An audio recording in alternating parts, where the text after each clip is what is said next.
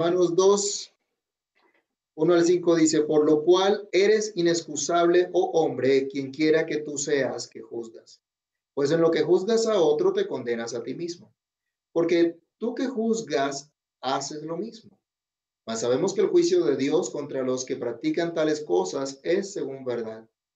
Y piensas esto, oh hombre, tú que juzgas a los que tal hacen y que hacen lo mismo, que tú escaparás del juicio de Dios o menosprecia las riquezas de su benignidad, paciencia y longanimidad, ignorando que su benignidad te guía al arrepentimiento, pero por tu dureza, por tu corazón no arrepentido, atesoras para ti mismo ira para el día de la ira y de la revelación del justo juicio de Dios. Oremos. Amado Dios y Padre que estás en los cielos.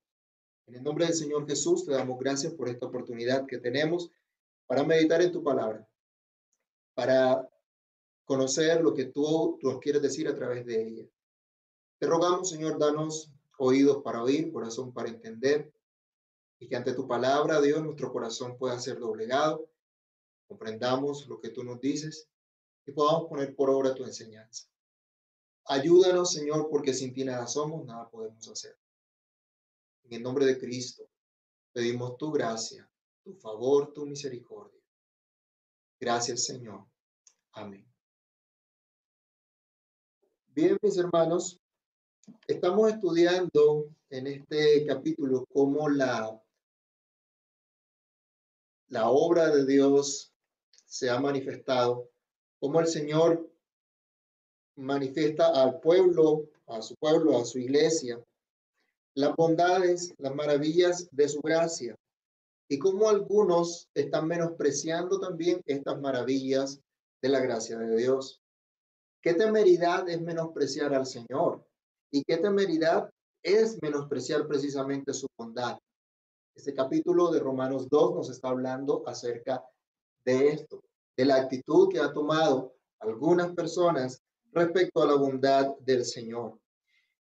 Eso es lo que hace el gentil, aquel que viene de, del paganismo, aquel que está en una mente depravada, pero es también lo que hace todo aquel religioso que abraza una falsa seguridad y que comienza a confiar en cualquier cosa que no, y cualquier cosa, cualquier persona distinta de Cristo.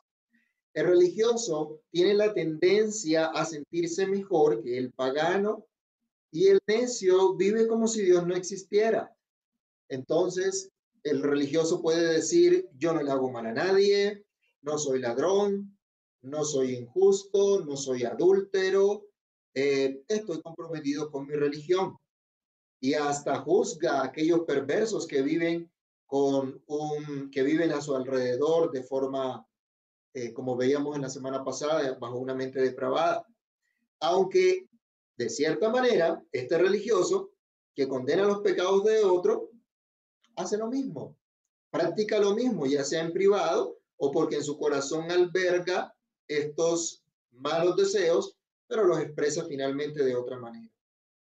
De esto empezó a hablarnos el apóstol Pablo en los versículos 1 al 2 que vimos la semana pasada, advirtiendo que el justo juicio de Dios deja sin excusa a cualquiera que practique las maldades denunciadas en el capítulo 1, ya sean las que practican los paganos o incluso las que, las que practican los que dicen ser creyentes a este tipo de personas que se creen capaz de juzgar, aunque practica las mismas maldades que juzga, el apóstol advierte, ¿menosprecias la bondad del Señor?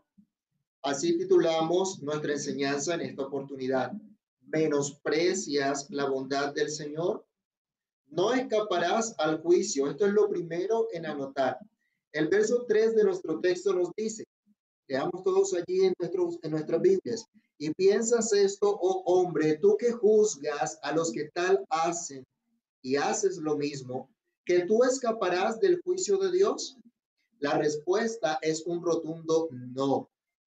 Tú, siendo un simple mortal con capacidades finitas y totalmente incapaz de, de juzgar plenamente según la verdad de Dios, pero que osas hacerlo, no escaparás al juicio de Dios, aunque juzgues a otro.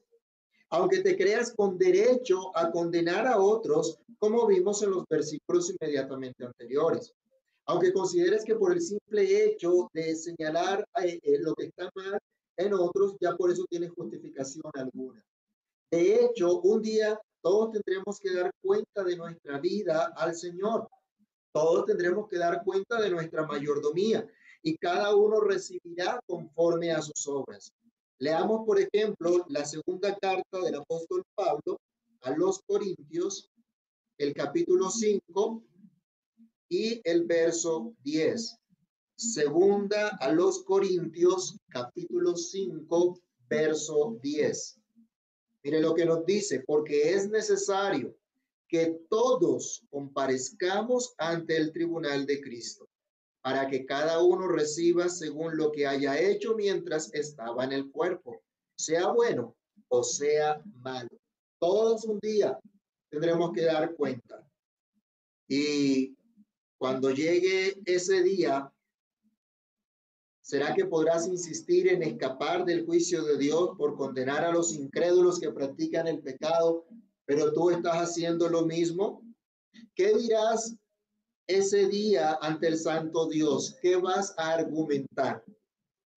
Así como aquel tipo de personas en que, que vivía en la, en la época del apóstol Pablo, algunos dentro de la misma iglesia podían estar siendo tentados a considerarse mejor que otros sin darse cuenta de sus propios pecados, sin darse cuenta de su propia maldad.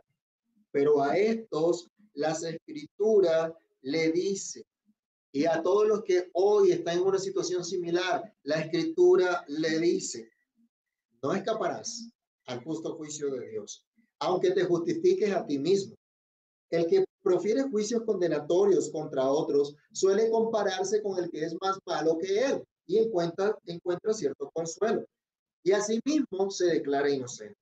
Pero ya el apóstol Pablo ha empezado a decirnos que esto es vano, que esto no sirve para nada, pues solamente el Evangelio revela la verdadera justicia de Dios, que es por la fe a todo aquel que cree, sea griego o sea judío, es decir, tanto de procedencia gentil como de procedencia religiosa. Habría en la iglesia de Roma tal vez personas considerándose mejor que otras por su procedencia y por los beneficios que esta procedencia les otorgaba. Es muy probable y podemos pensar en esto cuando leamos del verso 17 en adelante de Romanos 2, que en su momento vamos a ampliar sobre ello. Pero parece que todos los privilegios que ellos tenían los, los hacían considerarse tal vez mejor que las demás personas. Mis hermanos, pero miremos a nosotros. Algunos de nosotros nos hemos sentido mejor que aquellos que, que no hacen parte de nuestra comunidad eclesial y los hemos menospreciado. Tal vez hemos señalado el pecado de otros, pero cubrimos los nuestros. Pensamos tal vez que nuestra posición como creyentes, como comunidad del pacto a quien Dios ha dado promesas, nos exime de las, de las exigencias de la justicia de Dios. ¿Será que, que podemos de pronto nosotros pensar que Dios nos debe algo? Podemos pensar que nuestro Dios mm, nos va a, a, a, pagar por simplemente el hecho de eh, hacernos llamar pueblo de Dios. Tengamos cuidado. Podemos caer nosotros en lo mismo que este hombre vano al cual Pablo le está hablando, a quien le dice, menosprecian la bondad del Señor. No escaparás al juicio de Dios. Tu falsa seguridad es una afrenta al Señor y esto es nuestro segundo punto. Esa falsa seguridad afrenta a nuestro Dios. El hecho de juzgar y de condenar a otros por sus pecados cuando se asume el papel de juez y también se practica el pecado, no es solamente hipocresía, es también una afrenta absoluta al Señor. Tal actitud deja ver una falsa seguridad, una autojustificación que deshonra por completo a Dios. Así como los gentiles que no conocen a Dios y que lo rechazaron, aunque lo conocieron en la naturaleza, aunque la naturaleza todo, todo el tiempo habla del poder y la eternidad de Dios. Así como estos gentiles rechazaron a Dios, el que se justifica a sí mismo, el que condena a otros practicando los mismos pecados que condena, está cambiando la verdad por la mentira. Está haciendo lo mismo que los gentiles, dejando a un lado a Dios por su mentira, al autojustificarse, a convertirse a sí mismo en Dios, al definir sus propios parámetros de justicia y no lo que Dios está definiendo. Luego entonces, está en la misma condición de los gentiles que adoran a un ídolo muerto, ya que se rinde ante sus propios argumentos, como los algunos judíos en la época del apóstol Pablo podían esgrimir. Privilegios tal vez como el poseer la ley de Dios, el no haber sido abandonados a una mente depravada para cometer eh, esa inmoralidad sexual escandalosa. Pero tal actitud de, de seguridad falsa es una afrenta al Señor, es una afrenta a su bondad, a su paciencia, a su tolerancia o a su largura de buen ánimo. Es un desconocimiento del Dios vivo y verdadero, de sus perfecciones. Los gentiles rechazaron al Dios vivo que deja ver su eterno poder y deidad en toda la creación, pero el religioso que se justifica condenando a los demás rechaza el conocimiento de Dios dado en las mismas escrituras y manifestado en el trato de Dios con su pueblo. La historia de Israel que narra las Sagradas Escrituras da testimonio de eso. Dios se reveló a su pueblo como un Dios que procura el bien de los suyos, que es paciente con las torpezas de sus ovejas para perdonarlas y para seguir pastoreándolas. Dios es un Dios que extiende su disposición bondadosa por largo tiempo y es lo que se traduce en nuestro texto como longanimidad. Vemos, por ejemplo, Salmo 86, versículo 15 y Miqueas 7 del 18 al 19. Vamos a leer primero en los Salmos, el capítulo 86, el versículo número 15. Salmo 86, verso 15. Mire lo que nos dice acerca de este carácter de Dios. Salmo 86, 15. Mas tú, Señor, Dios misericordioso y clemente, lento para la ira y grande en misericordia y verdad. Esto es lo que Dios había revelado a su pueblo y la manera como Dios se había relacionado con su pueblo, como el Dios de misericordia, el Dios de verdad, pero un Dios que alarga, que estira su bondad para manifestar su amor a su pueblo. Dios misericordioso, lento para la ira, grande en misericordia. Pero en Miqueas también, capítulo 7, versículos 18 y 19, el Señor se manifiesta a su pueblo mostrando lo que Él es. Miqueas, capítulo 7, del 18 al 19.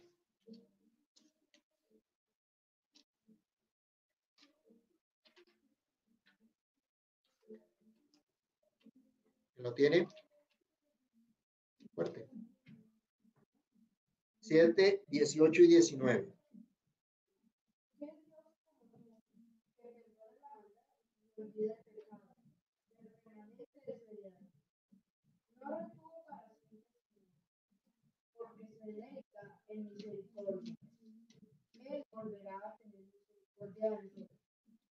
Dios paciente, Dios que perdona la, la maldad, Dios que se deleita en hacer misericordia. Y toda la Biblia nos enseña que Dios es bueno.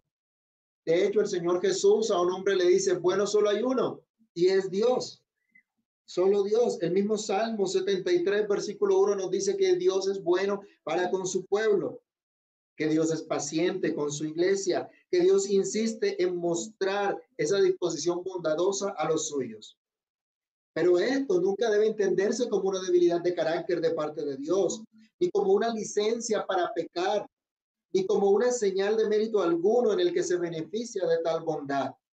Recordemos que también la escritura dice, porque la tierra que bebe la lluvia, que muchas veces cae sobre ella y produce hierba provechosa a aquellos por los cuales es labrada, recibe bendición de Dios. Pero la que produce espinos y abrojos es reprobada, está próxima a ser maldecida y su fin es ser quemada.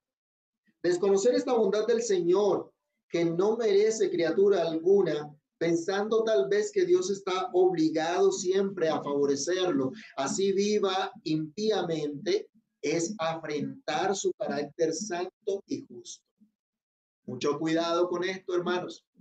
Mucha gente ha torcido la gracia de Dios y piensan que pueden incluso vivir como aquellos que no tienen temor de Dios, que tienen una mente depravada, que hacen cosas que no convienen y piensan que haciendo esto van a gozar todavía del favor de Dios simplemente porque dicen que tienen la señal del pacto, porque dicen que participan de los sacramentos que son señales y sellos del pacto de gracia, porque han hecho una profesión de fe o porque son grandes maestros de indoctos.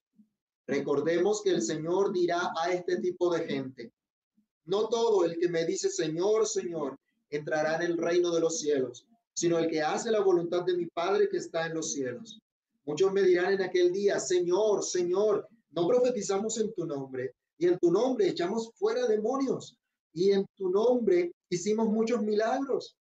Entonces les declararé, nunca os conocí, apartados de mí, hacedores de maldad.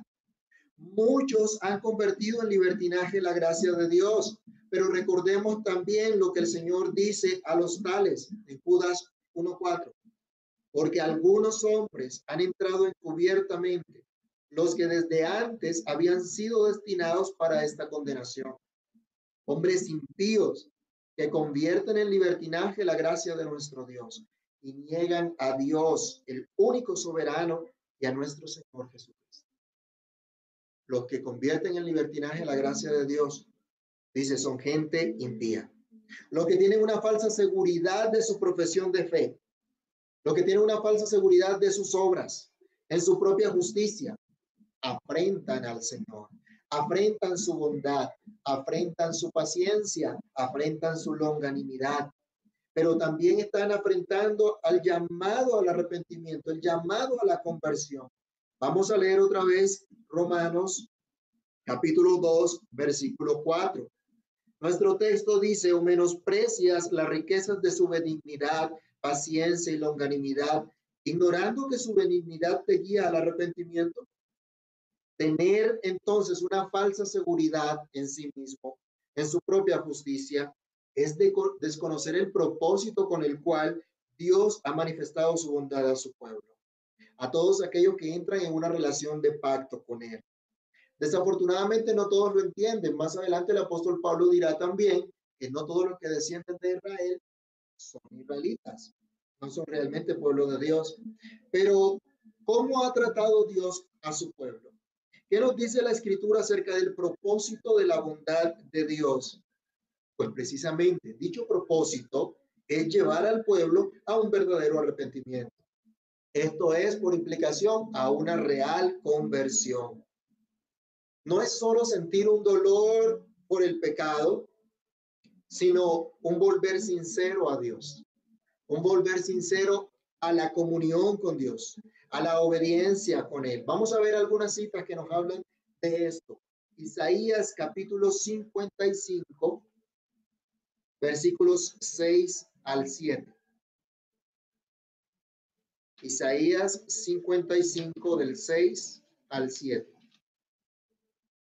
Mire lo que nos dice esa porción de la escritura.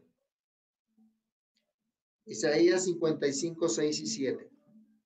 Buscad a Jehová mientras pueda ser hallado. Llamadle en tanto que está cercano.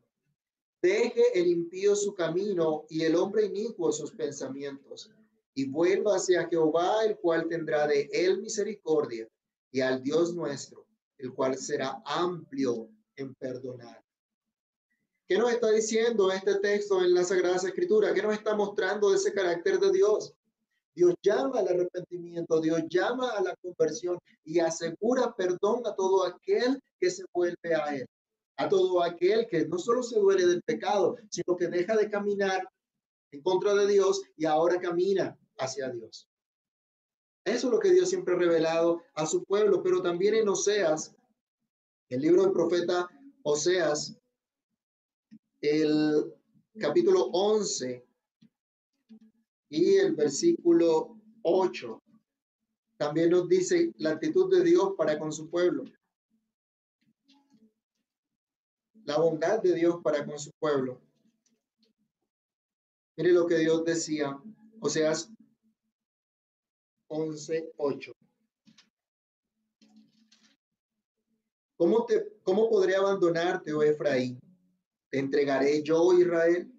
¿Cómo podré yo hacerte como a Adma o ponerte como a Seboín? Mi corazón se conmueve dentro de mí, se inflama toda mi compasión, todas las entrañas es la figura que utiliza acá, lo más profundo de Dios, toda su compasión, su disposición de hacerle bien a los suyos. Dios muestra su bondad precisamente buscando la conversión. Y también en la segunda carta de Pedro, capítulo 3, versículo 9, hay un llamado a reconocer el propósito de la bondad, de la paciencia, del alargamiento de esa paciencia de Dios. Segunda carta del apóstol Pedro, capítulo 3, versículo 9. El Señor no retarda su promesa, según algunos tienen por tardanza, sino que es paciente para con nosotros, no queriendo que ninguno perezca, sino que todos procedan al arrepentimiento. No es que Dios se demore, Dios quiere que proceda al arrepentimiento. Entonces, si tú te haces llamar cristiano, pero vives como un no creyente, si tú condenas la vida inmoral del incrédulo, pero practicas sus mismos pecados, así sean ocultos, si confías que todo te va a salir bien, así hagas lo malo porque te haces llamar cristiano, no has entendido la bondad del Señor que te ha sido manifestada. No creas que no puede el Señor enviar su juicio contra ti inmediatamente, ahora mismo. No creas que escaparás de su justo juicio, ya que estás menospreciando su gran bondad. Su gran bondad que solo te es manifestada para conducirte al arrepentimiento. No tengas una falsa seguridad al decir que eres un hijo de Dios y por eso ninguna plaga tocará tu morada que Dios está obligado a mostrarte su bondad y no su ira porque simplemente dices o confiesas creer en Cristo. Si tú no has nacido de nuevo, si tú no has experimentado un verdadero arrepentimiento que te hace desesperar de ti mismo y acogerte solo a Cristo, entonces teme. Teme porque estás menospreciando la bondad del Señor. Y nuestro último punto, de acuerdo al último versículo, es que tu dureza y rebeldía serán juzgadas un día. El verso 5 de Romanos 2 nos dice, pero por tu dureza y por tu corazón no arrepentido, atesoras para ti mismo ira para el día de la ira y de la revelación del justo juicio de Dios. Pablo está respondiendo a la pregunta que hizo en el versículo 2. Si piensas que vas a escapar, y la respuesta que da es una terrible sentencia de condenación. Aquellos que se burlan de Dios, que pretenden burlarse de Dios, aquellos que menosprecian la bondad del Señor. Esta respuesta es lo que lo único que puede merecer el autoengaño de aquellos que señalan a otros cumpliendo, eh, viviendo los mismos pecados de otros, que se justifican a sí mismos, que confían en sí mismos aquellos que insisten en su maldad tienen esta sentencia. a este tipo de personas se les dice, tu dureza y tu rebeldía serán juzgadas el gran día por tu corazón duro y no arrepentido. Tener una falsa seguridad, actuar neciamente pensando que todo está bien, que todo marchará bien, aun cuando se haga lo malo, es una evidencia de un corazón endurecido, de un corazón no arrepentido. Algunos dicen en este tiempo de pandemia, por ejemplo, que todo saldrá bien, que vamos a salir adelante, que de esta salimos y otra cantidad de mensajes positivos. Pero no son muchos los que dicen, si Dios quiere, saldremos de esta. Y si no, esperamos por su gracia ser salvos e, e iremos a su presencia por los méritos de nuestro Señor Jesucristo. Una perspectiva diferente.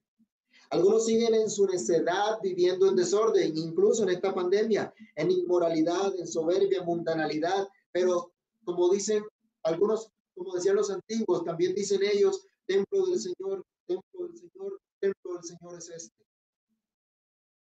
Confiados vanamente en que son parte de ese pueblo del pacto, de la promesa. Y siguen confiando en palabras de mentira, diciéndose a sí mismo que son siervos de Dios, que son creyentes a los cuales Dios ha prometido salvar, aunque no hayan experimentado verdaderamente la salvación de Dios que los lleva, como decía el apóstol Pablo en Romanos 1, a la obediencia, a la fe en todas las naciones por amor de su nombre. Una fe que no lleva a la obediencia no es fe sincera, no es fe real. La gracia de Dios no es libertinaje. La gracia de Dios lleva a amar a Dios, a ser agradecido con Dios, a obedecer a Dios, no por temor de ir al infierno, no por el miedo de ser condenado, sino porque precisamente Dios lo ha librado de esa condenación. Por gracia, por misericordia. La gente que mantiene una falsa seguridad suele rechazar incluso la amonestación de sus propios hermanos y considera tener razón en lo que hace y nadie tiene por qué reprenderle en su concepto. Al contrario, se creen con derecho incluso de condenar a los demás. Hasta se hacen las víctimas de incomprensión y de persecución a causa de la verdad, siendo esto nada más que autoengaño. A este tipo de gente que confía en sus mentiras, la escritura les dice, acumulas un gran castigo por no arrepentirte por seguir en tu necedad, en tu terquedad, por confiar en tu propia justicia y no confiar en la justicia de Cristo, por no acogerte a la única justicia que vale, por menospreciar la bondad del Señor, solamente estás acumulando, engrandeciendo tus tesoros, pero tus tesoros de ira. Así como aquel necio que acumula tesoros en la tierra donde la polilla y el orín corrompen, así actúa todo aquel que se autoengaña pensando en sí mismo que está en mejor condición que otros y dándose a sí mismo licencia para hacer lo malo y condenar lo que otros hacen, aunque él hace lo mismo. El que ahora no veas el justo juicio de Dios ejecutándose sobre tu vida, no quiere decir que nunca va a llegar, que nunca va a pasar. Eso no quiere decir otra cosa, sino que ante tu estado de impenitencia, estás acumulando ira para el día de la ira y del justo juicio de Dios. Así que no creas que escaparás ahora porque no ves el juicio de Dios inmediatamente. A su tiempo lo verás. Muchos cuestionan, por ejemplo, que Dios no juzga la maldad enseguida. Y ya hemos dicho que Dios es paciente, que Dios es bondadoso, que Dios estira su bondad para que podamos proceder al arrepentimiento. Pero esto no quiere decir que no vendrá el gran día del juicio de Dios. Ya hemos dicho que todos compareceremos ante el tribunal de Cristo. Y el mismo Señor dijo, porque el Hijo del Hombre vendrá en la gloria de su Padre con sus ángeles, y entonces pagará a cada uno conforme a sus obras. Lo pueden ver en Mateo 16, 27. Los mentirosos que se hacen pasar por siervos de Dios, pero no lo son, un día van a recibir su pago. La cizaña que está creciendo junto al trigo y que no puede ser arrancada para que no sea arrancada el trigo inmediatamente, un día va a ser quemada. Mateo 13:30. Todo el que ha vivido menospreciando la bondad del Señor, todo el que ha vivido abrazando una falsa confianza, así como los demás mentirosos e idólatras, tendrán su parte en el lago que arde con fuego y azufre, que es la muerte segunda. El día del Señor vendrá y entonces se hará juicio final y el Señor pagará a cada uno según sus obras. Leamos Apocalipsis capítulo 20, del versículo 12 al 15. Apocalipsis capítulo 20 del versículo 12 al 15. Mire lo que nos dice.